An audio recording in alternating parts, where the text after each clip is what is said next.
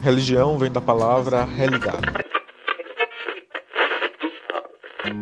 Tem bruxaria, prostituição e muita coisa do meio. Eu tenho criança. E aí?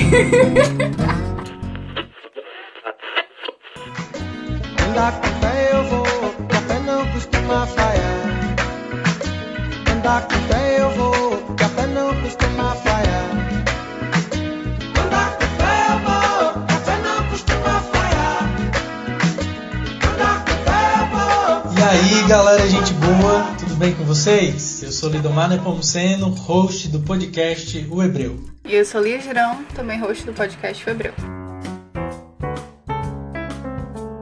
Então, gente, durante a nossa série sobre o pluralismo religioso no Brasil, a gente indiretamente acabou falando bastante de fundamentalismo, né, de, dessas posições extremadas na religião, de preconceito e tudo isso. É um tema que perpassou a nossa série, então a gente achou que seria importante retomar esse tema, conversando um pouco mais sobre ele com vocês, e para isso a gente convidou o Ivan Martins, e eu gostaria que o Ivan agora se apresentasse aqui pra gente, pra quem tá nos ouvindo.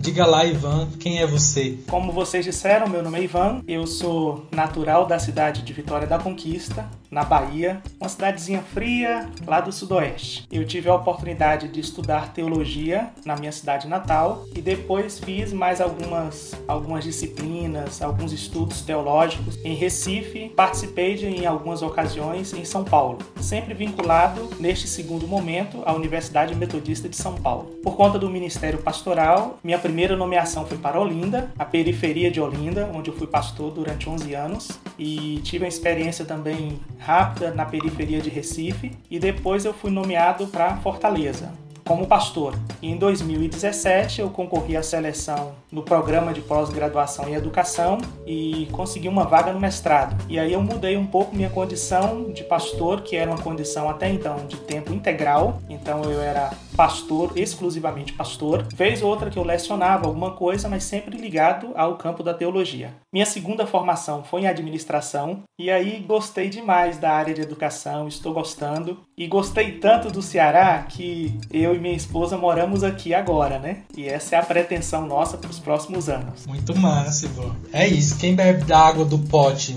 no Ceará não quer ir mais embora. É, mas então, irmão, eu fiquei curioso com a sua apresentação.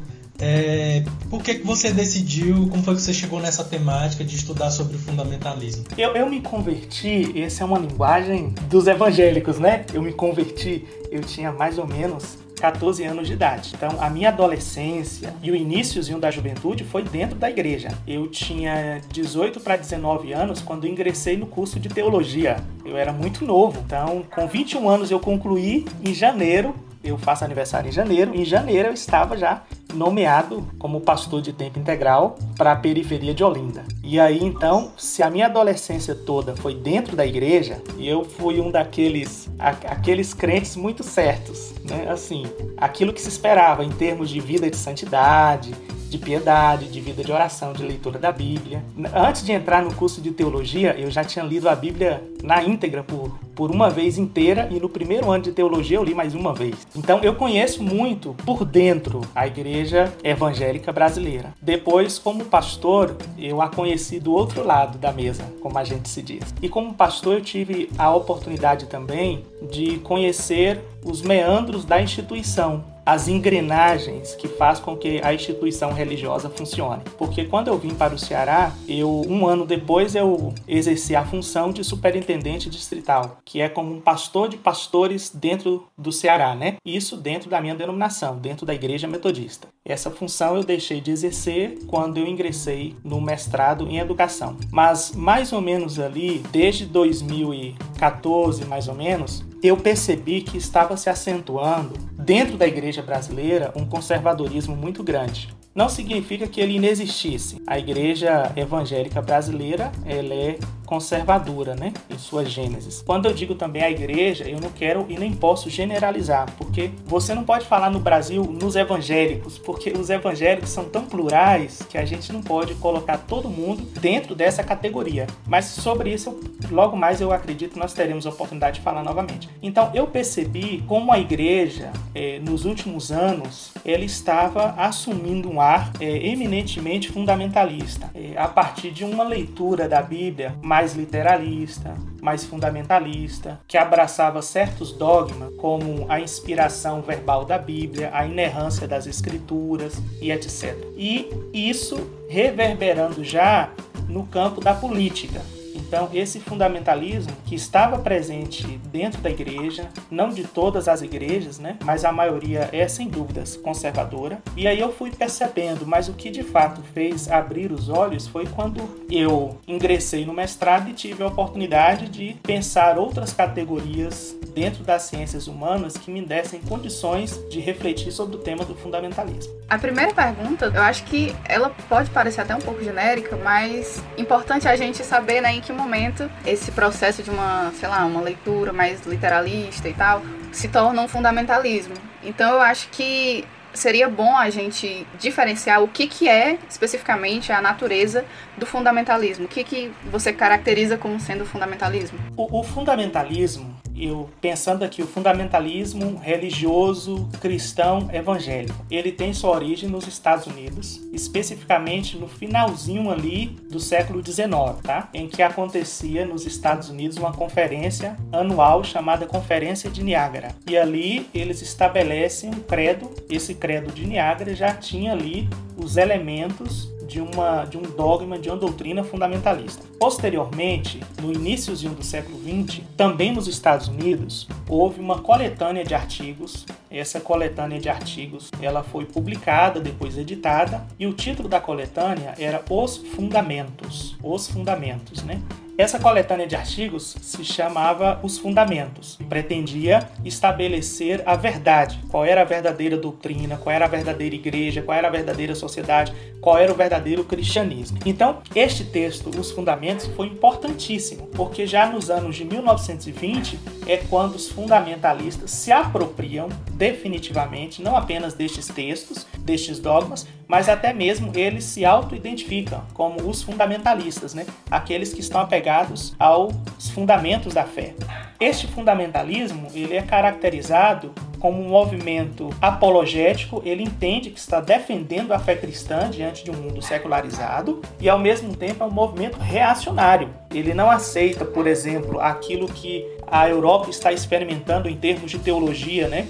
uma teologia marcada pelas ciências humanas, a teologia que a gente chama hoje de teologia liberal, que está preocupada com o Jesus histórico, que está preocupada com a ética do evangelho. Então, os fundamentalistas, eles têm uma defesa da fé e têm ao mesmo tempo uma reação contra esta modernidade. No campo da educação, por exemplo, os fundamentalistas lutam demais contra o ensino da, a respeito da sexualidade, a educação sexual, e também lutam demais com a questão da, das, das teorias ligadas a Darwin, né? A teoria da evolução, por quê? Porque eles estão presos numa perspectiva fundamentalista da Bíblia, que defende de todas as formas o criacionismo, por exemplo. Mas quando a gente fala assim, fundamentalismo, é claro que a gente não pode parecer que não está utilizando as categorias ou não está é, considerando o fenômeno de fato. Por isso eu gosto demais de uma definição, que é a definição de Alexandra Heinz, que aí nos abre uma perspectiva teórica que a gente tem condições de caminhar com propriedade. Segundo Alexandra Heinz, o fundamentalismo ele consiste em formas formas concretas. Primeiro, de interpretar a realidade e depois de atuar em função desta interpretação. Então, para Heinz, a interpretação da realidade social estaria vinculada a uma dimensão que encontramos que caracteriza o fundamentalismo, que é a dimensão religiosa. Por sua parte, a ação estaria vinculada à dimensão política. Então, a ação fundamentalismo,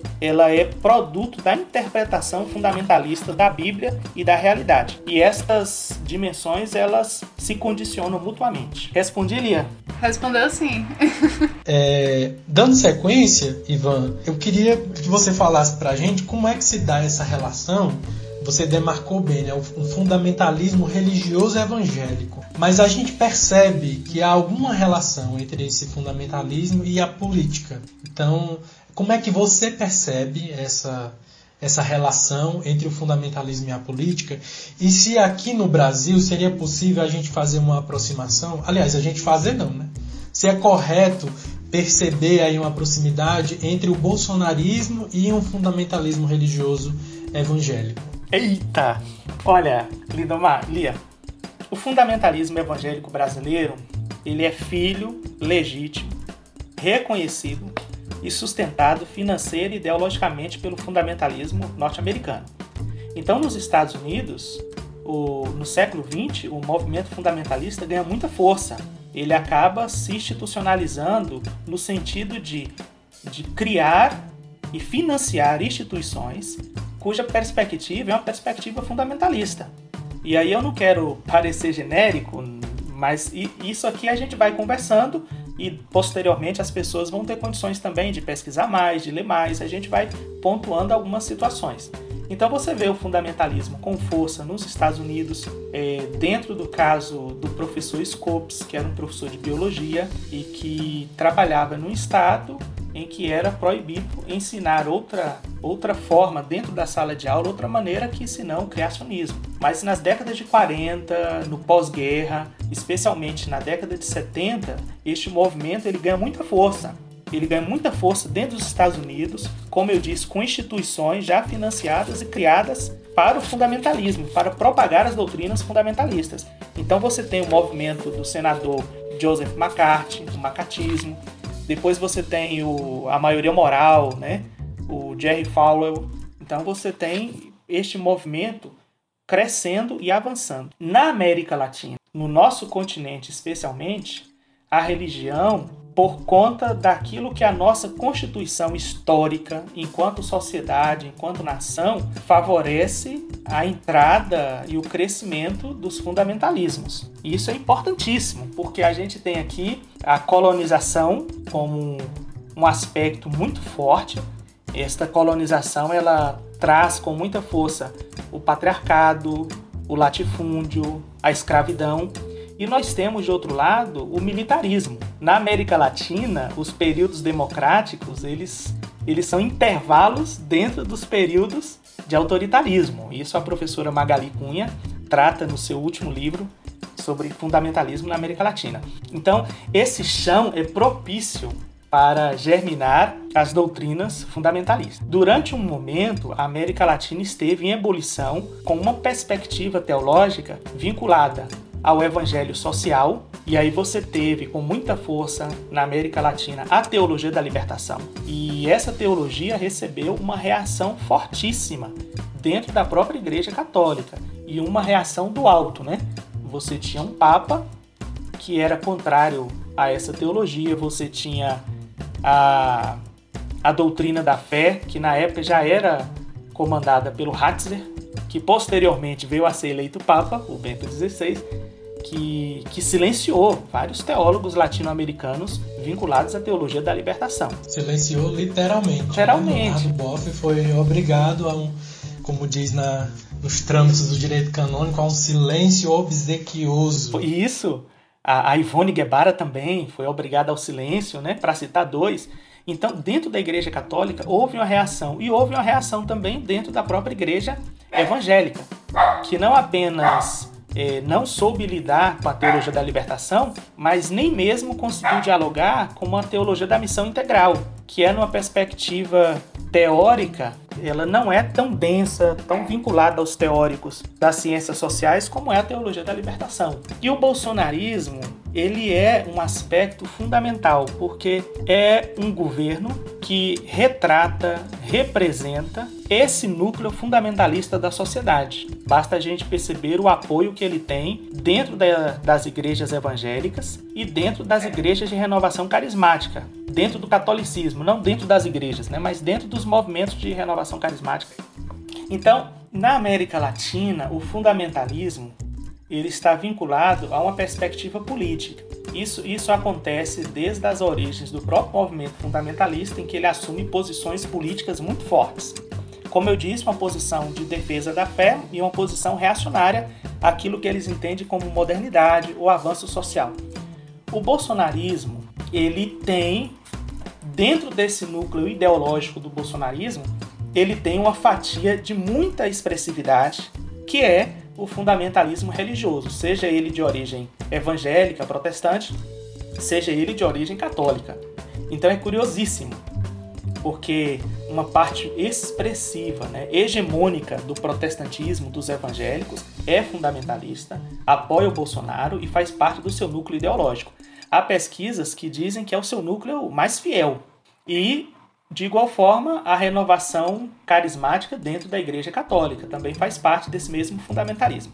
Por quê? Porque o fundamentalismo ele tem essa perspectiva política assentada numa visão religiosa. Então, para eles, nós estamos numa grande batalha, numa grande guerra do bem contra o mal. Né? As forças do mal que estão dominando, se você pega aquelas teologias da batalha espiritual, e eles vão dizer que são principados e potestades que guiam a nossa nação, por isso que a nossa nação não prospera. Quer dizer, não consegue perceber a realidade material da vida.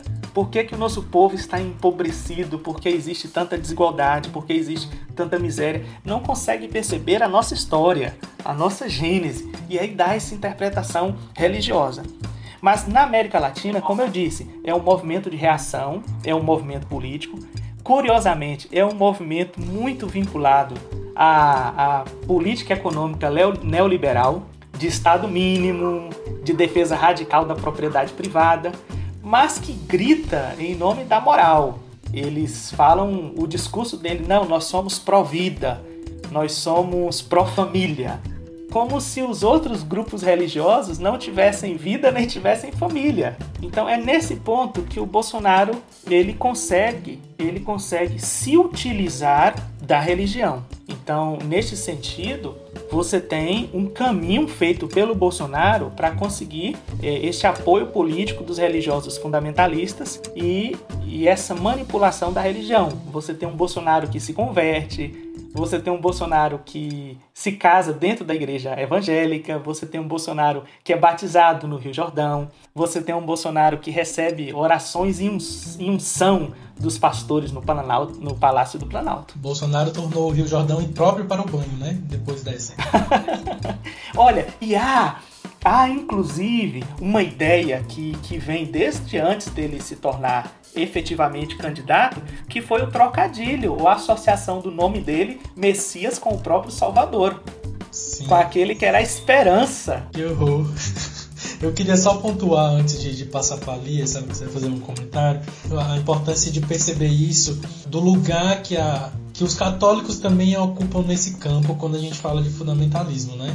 Eu tinha provocado e tocado nisso com o Ivan, porque eu percebo quase sempre quando se faz essa análise acerca do fundamentalismo, sobretudo no Brasil, se foca muito nos evangélicos e se esquece da Igreja Católica aqui. É, eu acho que muito por, por no Brasil, a CNBB, né, a Conferência Nacional dos Bispos do Brasil, de alguma, ter uma visão de alguma forma progressista até um determinado ponto, é, não ir na mesma linha que as igrejas neopentecostais, enfim, mas as comunidades carismáticas católicas, sobretudo, isso não sou, não sou só eu, como leigo católico, que digo, a gente ouviu isso de, de Frei Ederson, que gravou um dos episódios com a gente, que o grupo carismático católico não é próximo só politicamente das pautas que os evangélicos têm tomado para si, como tem uma proximidade teológica com as igrejas pentecostais, neopentecostais. Então, assim, não há tanta diferença não, e é importante que a gente perceba isso, que essa base cristã fundamentalista que dá sustentação ao bolsonarismo não é só evangélica, não, é católica também. A gente tem uma participação importante aí. O presidente foi recebido ao vivo na Canção Nova, eu acho que por mais de uma ocasião. Pronto, imagens da Nossa Senhora no cercadinho. Então, é, orações, né? É, agora observe, é, o bolsonarismo ele é um movimento que está acontecendo na nossa sociedade e que isso significa que ele é e será objeto de estudos com mais condições mais à frente, porque agora nós estamos dentro deste movimento também.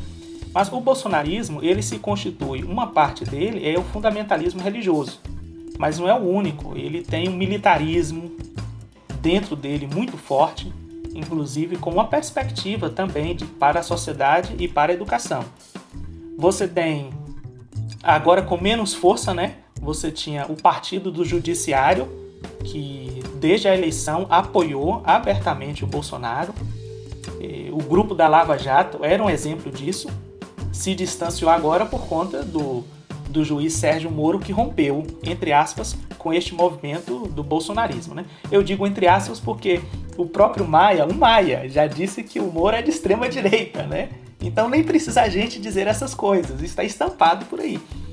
Você tinha o pessoal do agronegócio, que apoia demais o Bolsonaro, né, as políticas do Bolsonaro, tendo em vista que é um dos grupos mais beneficiados pelas políticas do Bolsonaro. E esse, esse campo da economia apoia o bolsonarismo. Né? Por quê? Porque é uma perspectiva econômica neoliberal. Aí você tem um outro super-ministro, que é o Paulo Guedes. Está enfraquecido no momento, a gente não sabe como é que isso vai se dar no início do próximo ano, quando acabar o auxílio emergencial, quando a inflação começar a doer muito mais no bolso do cidadão comum. Né? Mas observe, você tem então fundamentalismo religioso, você tem os militares, você tem o agronegócio, o extrativismo, você tem a política econômica neoliberal, você tem um partido do judiciário. Então, ele conseguiu aglutinar em torno dele todas essas forças e estes campos da extrema direita. É, nossa, o Ivan falou e eu pensei muita coisa aqui. Eu vou tentar organizar e, e transformar em perguntas. Mas. Bota o divertidamente para trabalhar. Botar o divertidamente para trabalhar. O Ivan falando, né, sobre sobre o fundamentalismo significar esse terreno fértil para que alguns regimes mais autoritários tenham um maior protagonismo, né? Principalmente pensar aqui na história da América Latina. Eu acho muito importante isso que ele colocou de que agora a gente está vivendo o bolsonarismo. Então ainda tem muita coisa para vir pela frente e os estudos que serão feitos, eu acho que é bom a gente levar em conta que é um processo ainda em andamento, ainda em construção. E aí, pegando esse esse essa abordagem mais sobre a América Latina e o que você já falou sobre teologia da libertação e tal, eu fico pensando como você vê, né? E aí eu já pergunto se você consegue identificar é, algum ou alguns movimentos de resposta a esse fundamentalismo e se você consegue identificar como você faz a interpretação sobre, sobre esses movimentos. Sim. Bem, o fundamentalismo, ele tem um certo, uma certa atração, primeiro naquilo que nós já colocamos, na gênese da nossa história social. Mas ele também ele consegue tocar nas pessoas porque ele, ele naquelas pequenas comunidades, nas comunidades da periferia, onde há uma ausência do Estado, do poder do Estado, das condições mais básicas de vida e de higiene, entende? O saneamento básico, escola de qualidade, saúde de qualidade, segurança pública de qualidade, etc. As igrejas estão ali e elas fazem um papel importante de acolhimento, até de, de utopia, né? Porque elas, elas sonham, elas imaginam outro mundo. Aí elas têm um discurso muito forte, que é o discurso da teologia da prosperidade, né? Creia em Deus, seja fiel, né? Tanto material quanto espiritualmente, Deus vai fazer com que sua vida prospere. Então, esse é um discurso atraente, ele é sedutor, porque as pessoas procuram isso, elas querem isso, elas querem ter acesso ao consumo. Nós estamos numa sociedade que é capitalista, a gente não pode esquecer deste ponto, né? que o centro é a mercadoria, é o acúmulo de riqueza. E então esse fundamentalismo ele tem essa atração. Mas se ele é um movimento hegemônico dentro das igrejas, ele não é, ele não é único, ele é majoritário, porque ele detém o poder econômico, ele detém o poder midiático, mas ele não é a totalidade da igreja brasileira. Aí você tem um outro movimento que ele é menor, mas ele é muito forte, ele se mantém firme que é um movimento das igrejas de pessoas, de lideranças evangélicas que lutam por maior justiça social, por maior igualdade, por maior distanciamento entre as políticas do Estado e as políticas da igreja, que querem de fato reafirmar a reforma protestante como igreja e Estado separados. Então você tem este movimento, é um movimento forte, não tem tanto, como eu disse, não tem um poder econômico, não tem um poder midiático, mas ele existe, ele faz um trabalho muito forte de educação também nas comunidades. E é um movimento promissor, porque quando se passa a estudar, a refletir, ele dá condições também para a pessoa tomar consciência da sua própria realidade. Ivan, é, como é que você acha então que esse discurso chega na outra ponta, né? A gente falou de como esse discurso conquista, envolve as pessoas na periferia, num contexto de pobreza, de miséria, de ausência do Estado, de uma certa ausência do Estado, né, porque o Estado está presente de outra forma, muitas vezes com a polícia, quando falta com outras coisas, mas a polícia está lá presente. Como é que você percebe que esse discurso, como é que esse discurso chega na outra ponta? Na elite, na classe média, na classe média alta, entre as pessoas mais abastadas, porque essas pessoas, essa classe também comprou um discurso religioso fundamentalista. Essa galera também votou no, no, no, no bolsonarismo, deu um voto de confiança, né? Ou seja, o que que explica esse discurso chegar também nessas pessoas? Se é que eu estou certo, né? Eu, eu percebo que chegou lá também. Mas como é que chega? Qual é a diferença? Chegou, mas eu suspeito que ele chegue por outras vias. É engraçado, por exemplo, você ouvir a seguinte expressão, né, que se popularizou desde a campanha, que é conservador nos costumes, liberal na economia. Olha, isso é muito engraçado. Olha, nem Milton Friedman, nem Milton Friedman diria um absurdo desse. Porque o Friedman, olha o Friedman, eu não estou aqui defendendo o Friedman, minha perspectiva teórica, mas até o Friedman, no livro dele, Capitalismo e Liberdade, ele diz a liberdade econômica é a liberdade individual. Então, não existe esse negócio de liberal na economia, conservador nos costumes, né? Mas esse é um discurso que atrai, né? Porque ele envolve sentimentos, ele envolve pessoas, ele envolve famílias. Mas a classe média, ela, ela, ela embarca nisso por outras vias.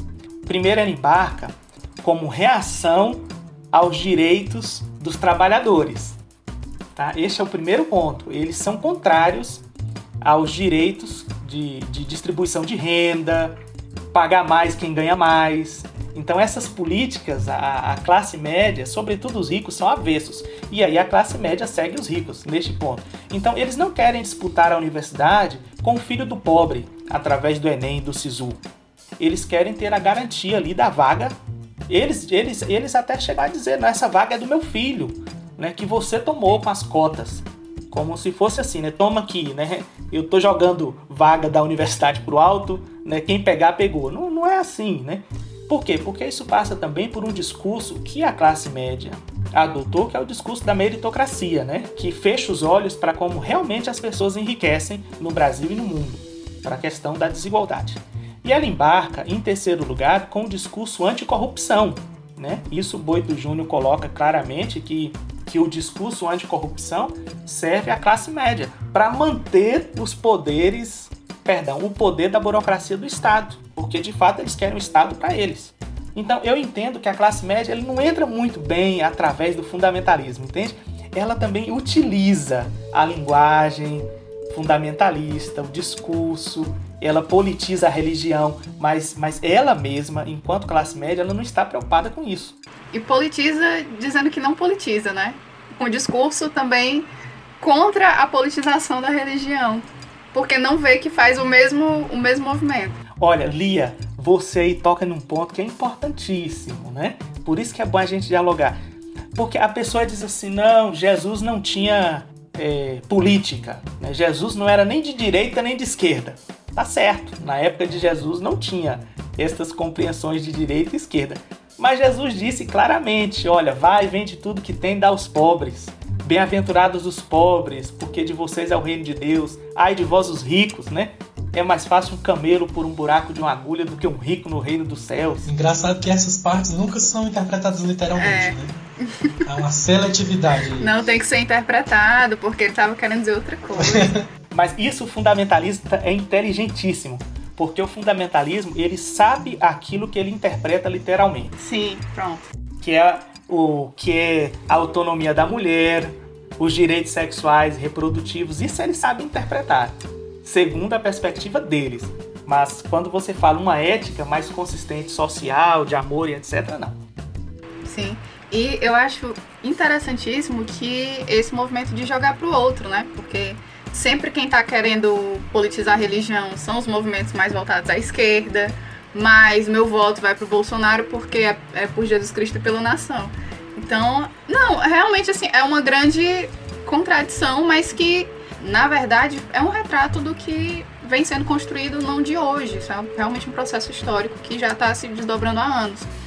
E eu acho que é uma coisa que a gente precisa ter um olhar mais atento, sem também é, fazer uma generalização, uma estigmatização desse movimento neopentecostal, dessas igrejas que realmente, como o Ivan falou, estão onde muitas vezes o Estado não chega, chega só com a polícia, e da gente ter uma visão mais, mais realista de como as coisas ocorrem, porque não é só um grande pastor que está na mídia. É, esse discurso ele reverbera em várias camadas da nossa sociedade. Então acho que é importante a gente olhar para isso também. Isso mesmo, Bia. Aí eu quero só fazer um esclarecimento a partir de sua fala, porque talvez eu não tenha sido claro, né? Nem todo evangélico neopentecostal é fundamentalista, tá? Porque conservadorismo é uma coisa, fundamentalismo é outra. Então, nem todo conservador é fundamentalista. Há conservadores que respeitam a, a separação entre igreja e Estado, o direito do outro, etc. Muito importante essa, Sim. essa, essa sua fala, Ivan. Eu acho que cada vez no Brasil, aí é uma opinião minha, né? Eu acho que aqui está cada vez mais difícil diferenciar quem é o conservador e quem é. Essa linha está muito tênue ali. Eu acho que às vezes a gente está precisando dar nome aos bois. Assim, olha, peraí, gente, isso aqui não é ser conservador, isso aqui é, é, ser fundamentalista, né? É, e eu não, eu não falei isso com base no que na exposição que foi feita. Pelo contrário, eu acho que isso, na verdade, é um discurso que tem que ser mais debatido, né? Tem que ser mais rebatido que às vezes muitas pessoas que não têm um conhecimento do que é a igreja, do que é a, a igreja evangélica brasileira, reproduzem isso, de que sim, a igreja sim. neopentecostal, que são os crentes neopentecostais que estão fazendo isso, é, sabe? Então é algo que realmente a gente precisa olhar com mais cuidado. Sim. Ver também o que, que são as, o, o papel das igrejas que são tidas como igrejas históricas nesse processo, porque realmente o discurso fundamentalista, na minha interpretação, ele já se infiltrou em várias camadas da sociedade.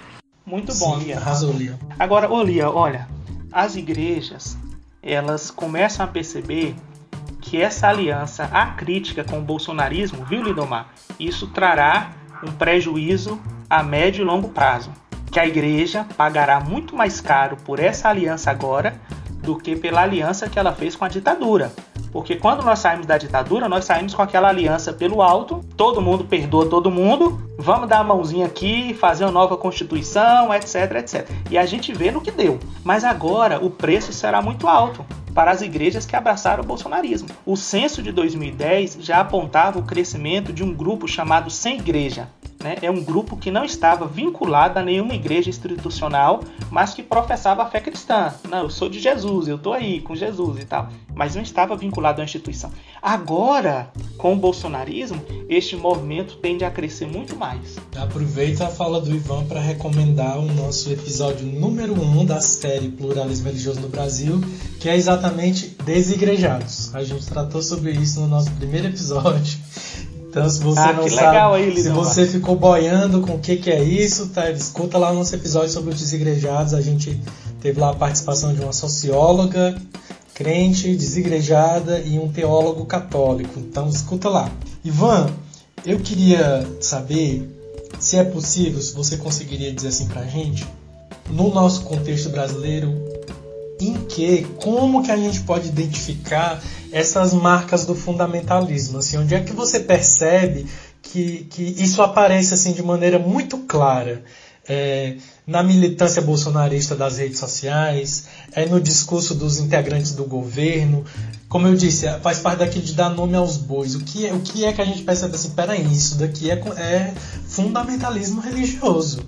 Uma característica é querer legislar sobre a vida do outro e a sociedade com base numa leitura fundamentalista da Bíblia.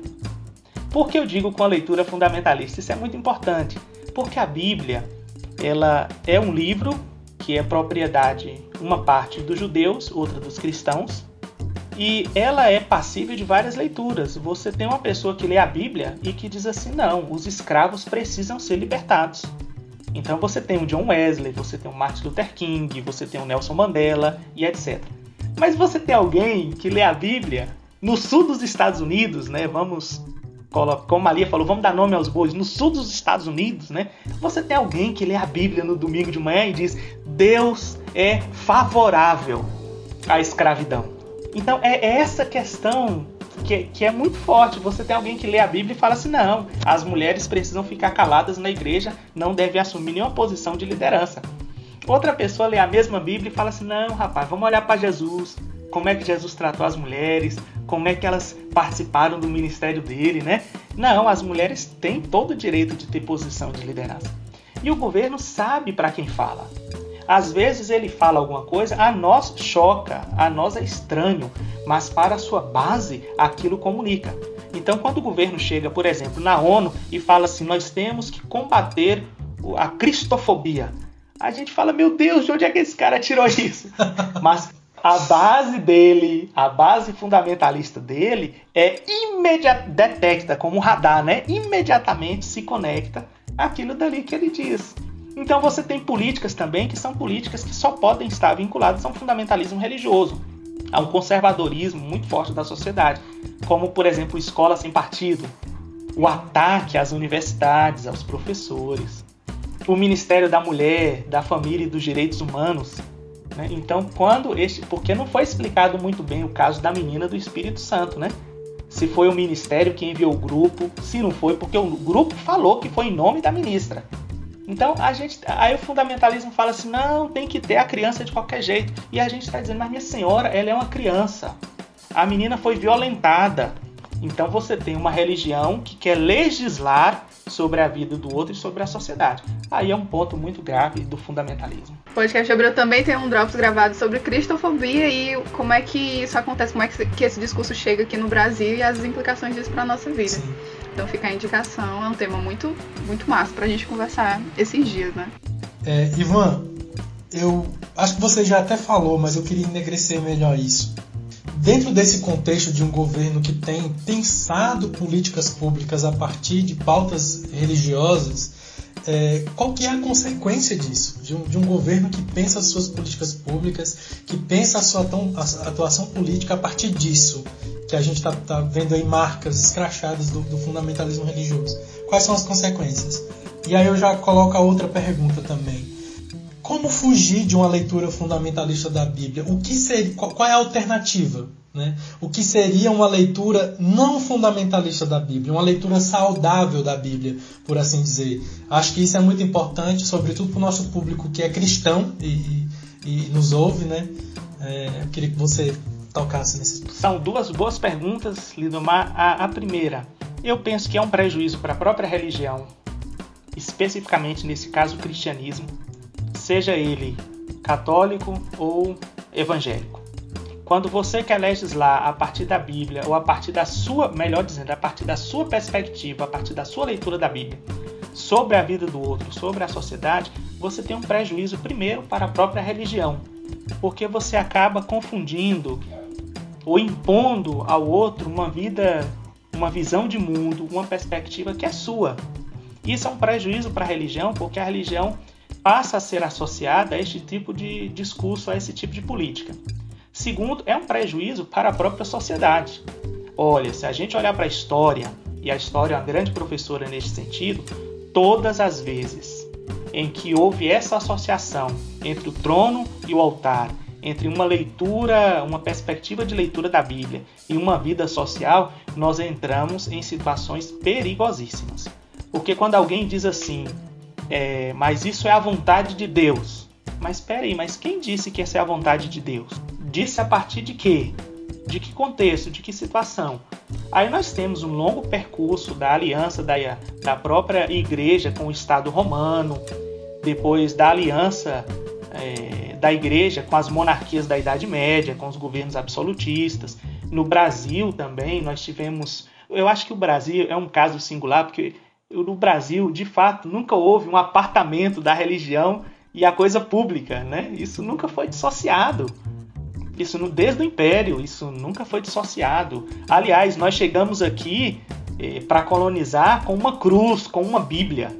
Né? Foi assim que nós colonizamos as nossas terras. Pois é, isso é grave porque você acaba utilizando a religião para legitimar uma política que é contrária ao trabalhador, que é contrária aos direitos individuais, aos direitos das minorias.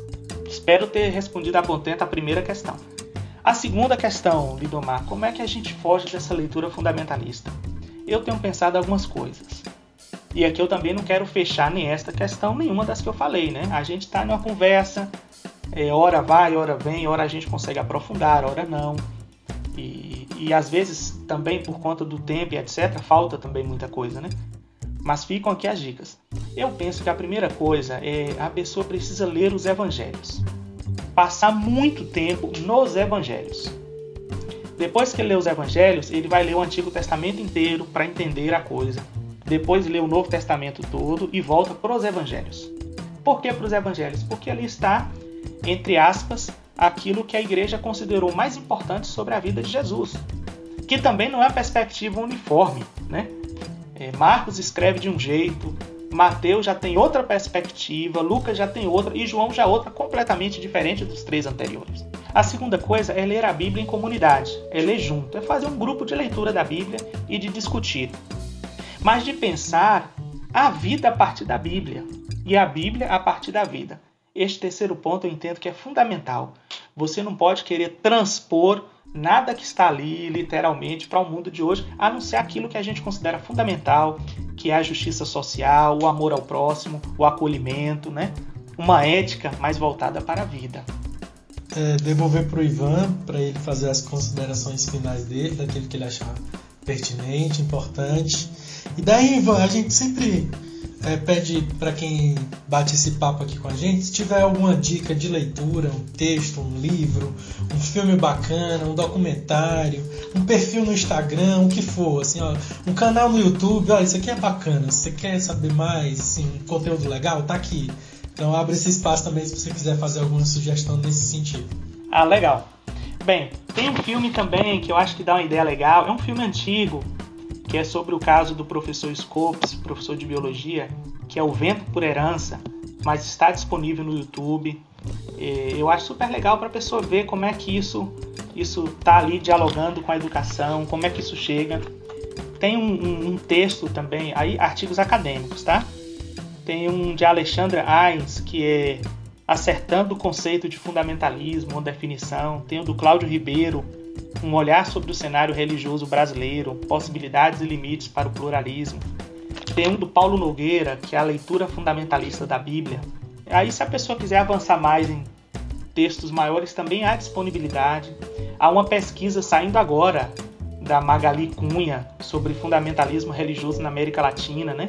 Que tem muita coisa legal, porque é uma pesquisa realizada em alguns países da América Latina.